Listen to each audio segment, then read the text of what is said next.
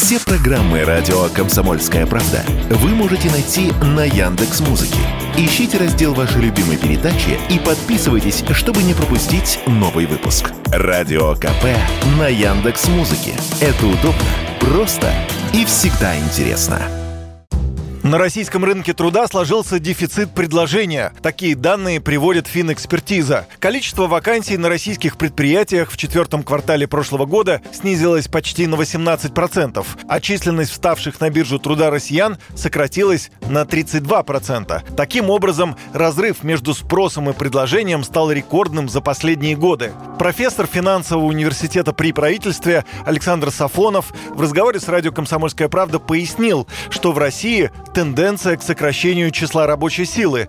По его словам, есть несколько демографических факторов сокращение количества молодых поколений, которые выходят на рынок труда в связи с тем, что 18 лет назад родилось малое количество детей, а, с одной стороны. А, с другой стороны, так сказать, это а, сокращение количества мигрантов, которые прибывают в Российскую Федерацию в силу разных обстоятельств, в том числе и в результате поиска альтернативных мест приложения своего труда. Третий момент – это сверхсмертность населения в период ковида. Все у нас на миллион двести тысяч человек рабочей силы сократилось с 2017 года. Это сокращает предложение работников на рынке труда. Безусловно, повлияла еще и мобилизация, которая изъяла порядка там 300 тысяч а, человек с рынка труда.